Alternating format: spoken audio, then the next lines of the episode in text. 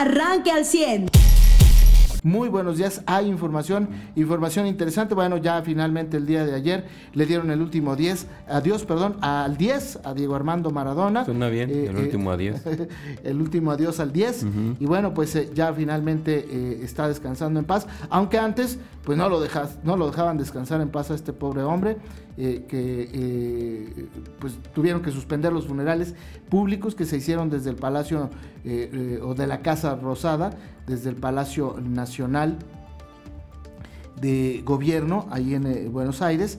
Y la otra bueno pues es que le tomaron fotos al cadáver no este José lo hace una pregunta muy muy eh, quiero decirlo con mucho respeto pero pues sí un poco eh, eh, cómica graciosa no Eh, usted lo hubiera hecho no Sí, o sea, la verdad, La llegas y, y- y es lo más cercano que estuviste con Diego Armando Maradona en tu vida.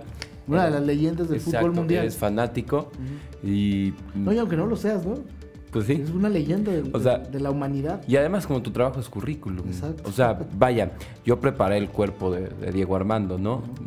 Obviamente sí, yo entiendo, si, si hay una cláusula y te dicen en tu trabajo que no puedes hacer eso, pues no puedes hacer eso y es un despido justificado y, y pues ni modo, ¿no? Pero tampoco es así como que vamos a, a- a juzgar y lapidar. Sí, no lo van a meter a la Eh, cárcel. Sí, a estas personas que lo hicieron, ¿no? O sea, como diría Pelé, yo lo haría, ¿no? Este, pero, eh, pues, digo, fuera de los incidentes que iban a pasar, porque son argentinos y fanáticos de fútbol, o sea, iba a pasar, iba a haber disturbios, iba a haber hinchada, iba a haber todo esto eh, que acompaña al fútbol y que no ha podido existir durante todo un año, ¿no? O sea, no solo fue el, velorio de Diego Armando, fue el, fue el desahogo de Sí. un encierro futbolero Claro, o sea, claro, claro.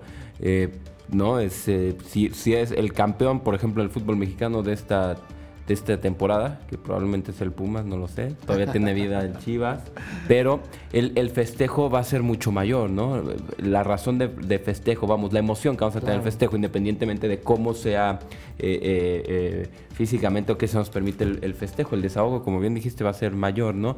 Y pues se va Diego Armando. Yo creo que sigue también la gente, ya, ya, ya la gente en, en redes sociales, híjole, ya es impresionante, ¿no? El, nada me parece, pero quiero que todo sea como quiero, híjole, es impresionante. A ver, nadie está reconociendo eh, si Diego Armando fue malo con la mujer, eh, alcohólico, eh, drogadicto, no, se le reconoce por, por lo que tenía al lado en su servicio fúnebre, una copa del mundo, por eso, por el fútbol, punto.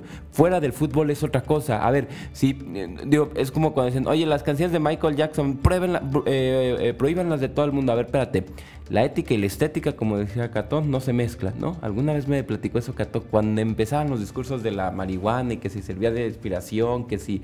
Él me decía eso, a ver, la ética y la estética no se mezclan, ¿no? Si tú reconoces un trabajo artístico, un gol, un video de un gol, bueno, de hecho ese gol ya ni siquiera es Maradona, ya no es el mismo Maradona que hacía esas juga- jugadas, ¿no? Fue en un momento. A ver, si tú me dices, este, una obra impresionante, si me dijeras el día de mañana que La Piedad, ¿no? Eh, de Miguel Ángel fue tallada sobre una piedra eh, traída de una mina donde trabajaban y explotaban niños y esclavos, eso no le va a restar arte a la obra. La experiencia artística es la misma. Los goles de Maradona son los goles de Maradona, ¿no? Eh, aún sea el, su primer gol en un mundial aventándose un clavado y cayéndose horrible contra Hungría, o sea, no una media tijera, o sea, un recorte de o cinco sea una mano jugadores. de Dios o sea, la famosísima mano de Dios. Eso es lo que se reconoce, no las drogas, no, no, eso todo el mundo, eh, eh, vamos, con sentido común sabe que está mal, ¿no? Sin duda Y, y no es que porque una persona haya cometido un error, tampoco como sociedad los tengamos que, que sentenciar hasta después de muertos. O sea, también qué clase de sociedad somos, Eh, ¿no? A mí me parece eh, que finalmente Diego Armando Maradona entra a la, a la historia del mundo, de nuestro planeta, como una leyenda del fútbol, obviamente como un personaje controversial que genera polémica por la vida que llevó.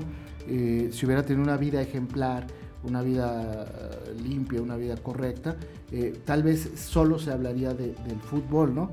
Eh, de sus logros en lo futbolístico, pero finalmente eh, generó polémica por sus abusos y excesos, que a la postre, no sabemos obviamente, pero pues sí le costaron la vida porque es un hombre que Claro. murió joven, ¿no? Y- a y- los y- 60 años de edad.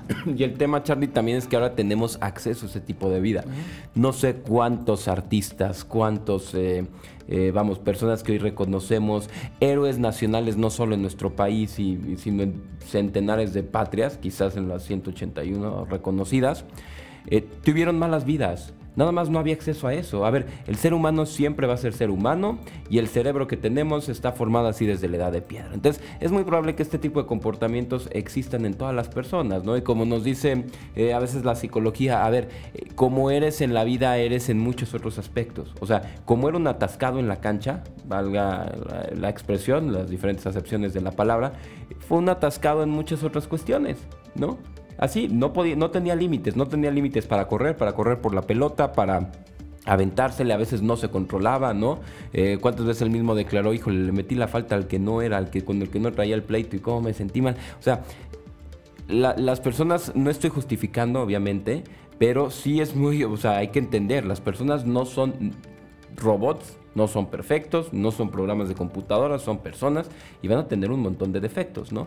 Lo que nos sirve de, moraleja es aprender a, nivelarnos entre nuestros defectos y que nunca le ganen a nuestros talentos, ¿no? Sin duda alguna. Muy bien, pues de eso y más vamos a hablar. El próximo lunes es el informe del gobernador Miguel Ángel Riquelme. Eh, obviamente, eh, parte de la información que va a surgir, pues es eh, lo que ha pasado con la pandemia de este tercer año de gobierno, pues por lo menos la mitad corresponde a la pandemia y, a cómo cómo se ha enfrentado justamente este, este proceso. Ya son más de 3.000 muertos en Coahuila, eh, más de 30.000 contagios.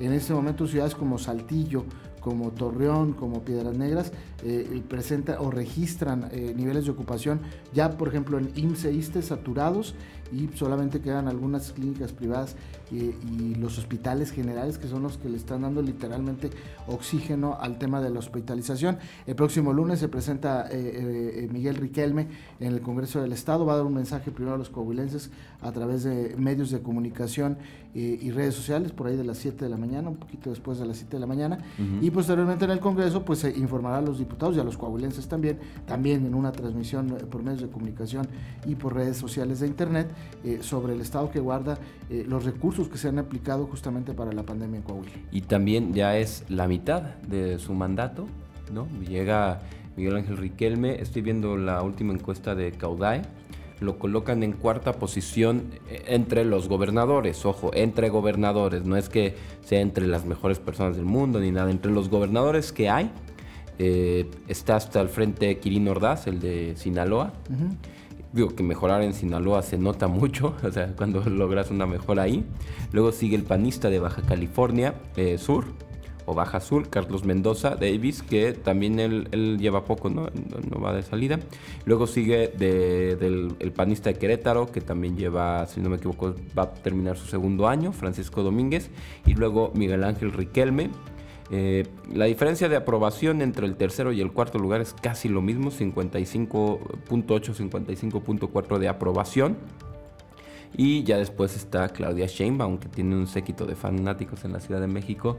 Y pues está bien, porque también es una lección de, vida política de, a ver, no importa tampoco... Eh, gobernantes de Morena tienen que echarle toda la culpa. Es que como AMLO ya lo están tachando y calificando mal a mí también, ¿no? Ahí está Claudia Sheinbaum también, ¿no? Es decir, eh, eh, eh, vamos, esto nos está hablando de que la gente sí ya está juzgando a los políticos por el político, ¿eh? a mí me parece que... No más que el tema partidista. No, no sé si... pues prácticamente la reflexión que he hecho por los últimos acontecimientos de la cuarta transformación, eh, hay dos cuartas transformaciones en el gobierno federal. Una la que encabeza Marcelo Ebrard, que hace sus propias declaraciones, que ayer eh, sale y anuncia que efectivamente en México se va a empezar a vacunar a finales de diciembre. Eh, esa es una. Y todos los que dependen de él, gente como López Gatel, como Claudia Sheinbaum, es una, tiene una imagen la cuarta transformación ante esos fanáticos que tú mencionabas. Y la del presidente es otra, o sea, tiene otro segmento eh, eh, poblacional al que busca llegar y al, que busca mantener. Entonces me parece que son dos imágenes que buscan, no, no, no creo que esté mal hacerlo, o sea, el proyecto les puede funcionar, eh, porque Marcelo de alguna manera se desmarca de ese proceso que el presidente pretende establecer y que no convence a gente joven, a gente madura, pero que convence a gente mayor. Eh, y, el, y el otro proceso que, que eh, eh sabe que tiene que dar información, acciones y hechos a gente que los requiere, o sea, que, quiere cosas eh, que se vean, que, que, denoten que el, desarrollo del país se está dando, aunque no se esté dando, ¿no? y bueno, pues yo ayer lo veía con el tema de las vacunas, Mariano salió a decir la de Pfizer, creo que va a la cabeza ya. AstraZeneca ayer sale y dice que eh, pues sí, que sus ensayos estuvieron mal y que eso los va a retrasar.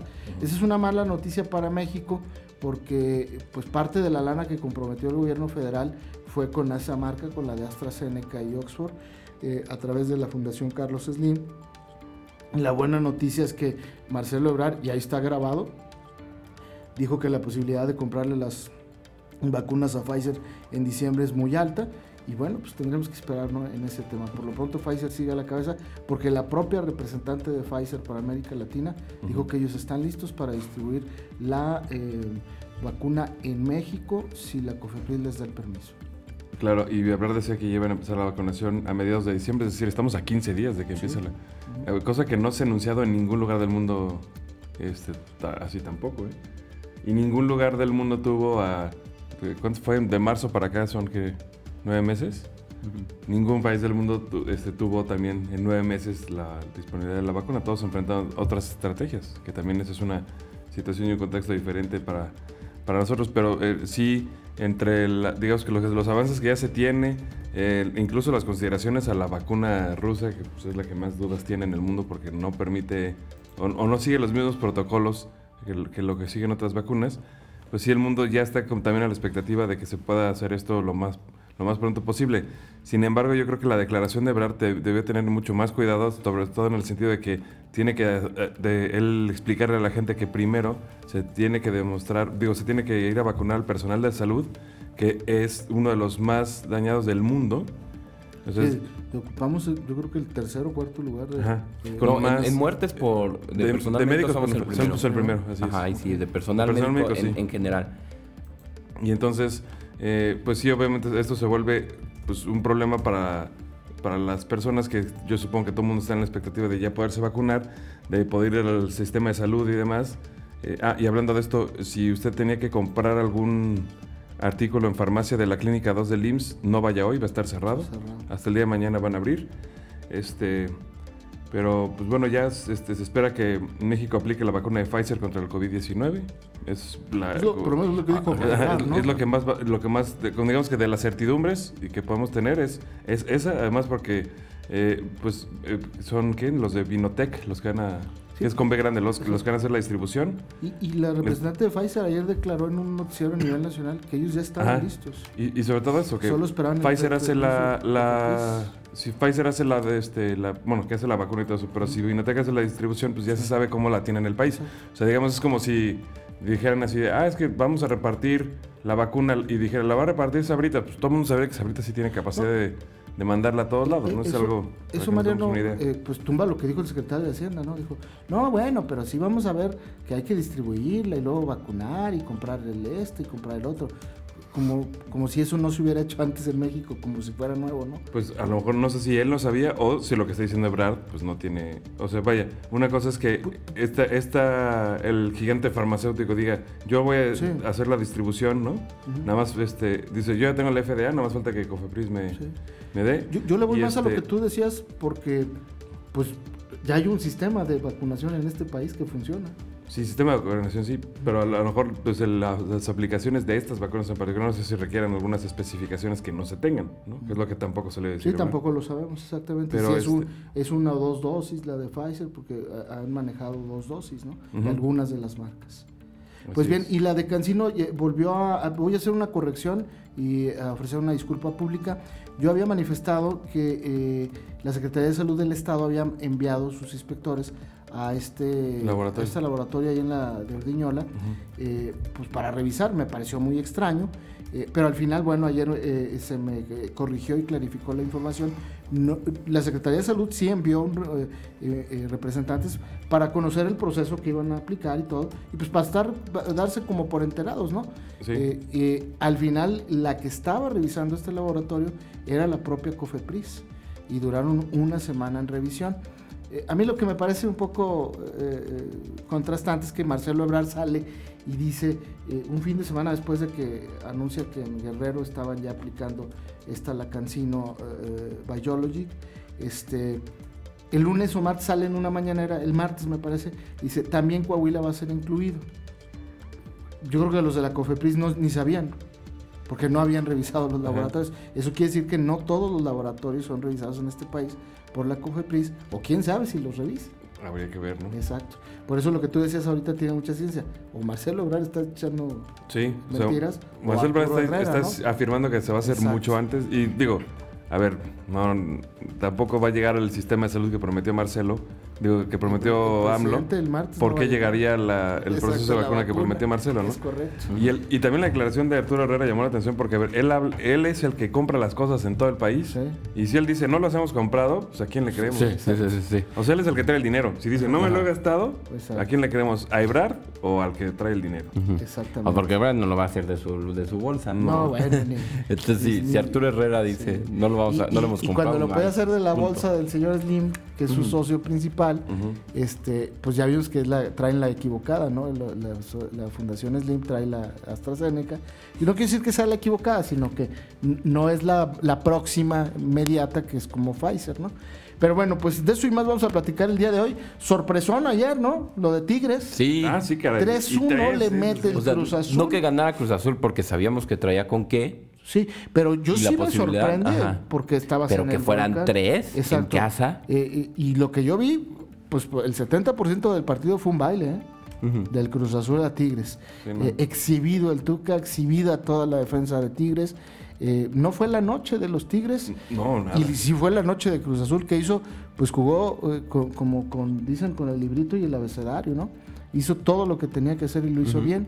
Y el otro partido, muy cerrado, como se esperaba, Sí. este, sí cumplió con el pronóstico. Sí, pero sí, la verdad es que pues, sí se vio mal Pachuca que ni regalando los penales le hicieron. Sí. Sí, sí, claro. o sea- Eh, este, me parece que fue parte del, del nerviosismo que traía ese equipo. Es un equipo joven, ¿eh? Y a mí me da mucho gusto porque estoy viendo, o sea, sí veían el nerviosismo de los delanteros, que ya, que sí les, que les, sí les pesa Pumas como rival. Sí, sí, sí. Eso en, en la imagen, vamos, Eh, en la psicología eh, deportiva. ándale, eso pesa mucho en el deporte. Hace de los Sí, favoritos. Y ya sin León en. Tú en podrás ser. eh, yo tenía un entrenador, el, el Tigre, que vendía los taquitos de barbacoa, también conocido como el Pini.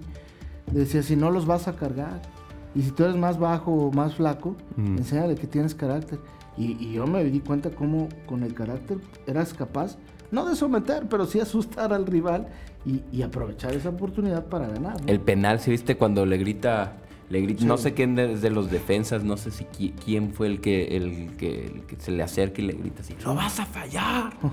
y sí, Lo falla. o sea, o sea, sí le metían en la que se lo vas Buen a fallar. partido, y ¿eh? lo- Empezó más la psicología. Y, y cuántas no volaron, ¿no? O sea, Pachuca. Tuvo tiros a gol, si vemos el, report, el, el resumen en, en números, sí tuvo más tiros a gol el Pachuca. Y Pumas estuvo muy cómodo nomás eh, llegando, le hizo el gol, ¿no? Sin problemas, un, un golazo, una jugada Sí. de ocho toques en el área sin problemas Eh, y el- luego cerrando con gol. El, el partido y el gol de Pumas es el reflejo de lo que hizo toda su temporada. Con un equipo con una nómina, no quiero decir humilde, pero sí muy conservadora. No como la de equipos de Tigres, por ejemplo. No, y nuestro jugador caro ya nos lo quiere quitar Tigres, por ejemplo, a Pues, Dineno. exactamente. Y bueno, pues eh, Pumas gana, eh, eh, un gol no, no hace mucha diferencia, No. pero le da la ventaja a Pumas de que gana y con el empate Pumas en Pachuca pues puede este eh, Sí. regresar a casa. Sea, el empate, el empate y el triunfo es de Pumas. ya. Exactamente. Eh, y Tigres, pues a remar contra la corriente, ¿no?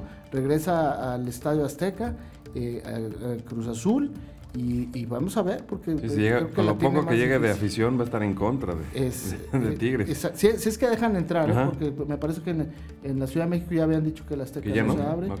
Entonces, este. A mí me parecería lo justo, o sea, que sea todos cruz o todos rabones Yo- en una situación de Sí. liguilla, no de torneo regular. Yo lo que sí veo, José, es que la Ciudad de México sigue siendo el- el- la ciudad con, con mayores contagios y muertes.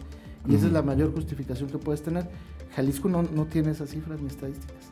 Entonces, Jalisco justificó de alguna manera, por el número de contagios y muertes. Es una cuestión económica, ¿no? De la Yo presión estoy- que tienen. yo- eh, mira, más que económica, yo no creo que las Chivas hayan salvado económicamente la, la- la temporada porque metieron gente en el partido. no, no, no, claro que fue, no. un, fue un mensaje político del, del gobernador, ¿eh? De estamos mejor. o- Eh, Estamos mejor y lo estamos controlando. Nosotros sí. Yo no sé si viste las fotos, pero el gobernador de, de- de Jalisco es Chivas. Fue al partido, se puso la camisa de Oye, Chivas. y, y- y, y- y fue un mensaje. No, y te iba a decir, y está bien calificado, ¿eh? Exactamente. Ahorita que veíamos... Esa de Caudé, eh, ajá. él, él anda como el séptimo, octavo, ¿no? Y ahí te va, o sea, sí, eh, sí, Miguel Riquelme es el cuarto, pero en la posición número, creo que es la, la 8, sí, la 8. Eh, tiene una aprobación del 52%, o sea, tampoco está tan, tampoco es mala. No, o no, sea, no, no. Y ha crecido, es de los que ha crecido con la pandemia. Pero insisto, fue lo de Chivas, la- meter gente al estadio, fue más que, que salvar la temporada porque los boletos eran Sí, carísimos. un mensaje. Un mensaje, Eh, que, que- que si lo vemos desde la política, Ah, fuera de la cuestión deportiva, pues claro que el Bronco se ve tentado a hacer Y, eso. eh, y el fútbol también es usado en la política, Mariano. Ah, ah, el presidente salió y dijo, "Ah, le encontré gracia al fútbol por Maradona.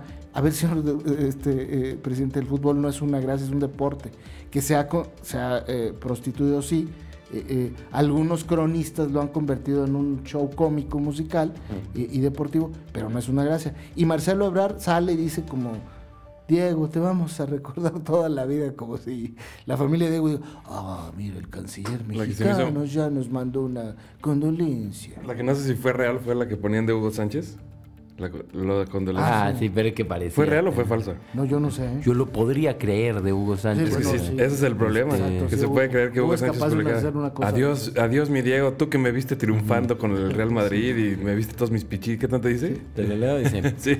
Ahora, es, cierto, La- ¿eh? lamento, lamento mucho lo de Diego, Ajá. pues él vio mi época gloriosa en el Real Madrid y las No, chilenas que me aventé cierto, en eh. toda mi carrera. Florentino, sabes de mi calidad y trayectoria y sabes dónde encontrarme. Estoy listo para dirigir al Madrid. Hugo Sánchez sobre la muerte de Diego Maradona. Sí, este, es cierto, ¿eh? Eh, cuando Hugo Sánchez triunfa en España, o sea, vamos a ser muy honestos en, en resultados. Hugo Sánchez fue ganador de cinco campeonatos de fútbol, de goleo Sí. en el fútbol español. Diego no ganó uno. O sea, el, el mérito de Diego fue con el Barcelona y, y creo que fue campeón con el Barça, Sí. eh, pero nunca fue campeón de goleo. Eh, eh, a diferencia de Hugo Sánchez, Diego Armando Maradona fue campeón del mundo y lo fue en México. Y Hugo Sánchez nunca ha sido campeón del mundo y menos. Ni en sub-20 México, ¿no? ni nada, ¿verdad? Diego, nada, Diego- nada. Yo Exactamente. sea, sí, un gran futbolista. Pero, ya. pe- pero sí en España el desarrollo que tuvo Sánchez, Hugo Sánchez, sí fue más destacado en números que el del propio Maradona. Y- Bien. no, está bien. Y Maradona ganó el torneo de Vita desde, desde, desde Cebollita. Exacto. Desde cebollita. Desde Bien, Cebollita. bien. Pero bueno, Los con dos lo- fueron entrenadores, ¿eh? Con lo de Hugo Sánchez ves eso. O sea, a ver, una cosa es que sea un pretencioso, sangrón, insufrible eh, Hugo Sánchez. Y otra cosa es que sea un Sí, excelente futbolista. O sea, si tú no puedes distinguir una cosa de la otra, deja de criticar el- al, al otro y un ratito reflexiona sobre tu incapacidad. sí, no, Y pero ya. José, eh, es una, son figuras públicas que, que, pues, están en el ojo del huracán. Y, e incluso, pues de eso viven. O Sí, sea, no. el Pelusa te cobraba por una entrevista ahorita 10 mil dólares. Wow. Aunque decía, balbuceando con acento argentino, salía en el closed caption abajo. Entonces, ese es el medio nadie del asunto. entendía ya al final. Ese es el medio del asunto. Pues, son personajes que generan eso polémica. Usted ya está informado. Pero puedes seguir recibiendo los acontecimientos más importantes en nuestras redes sociales. Nuestras páginas de Facebook son Carlos Caldito Aguilar, José Lo de Velasco y Mariano de Velasco. Al 100.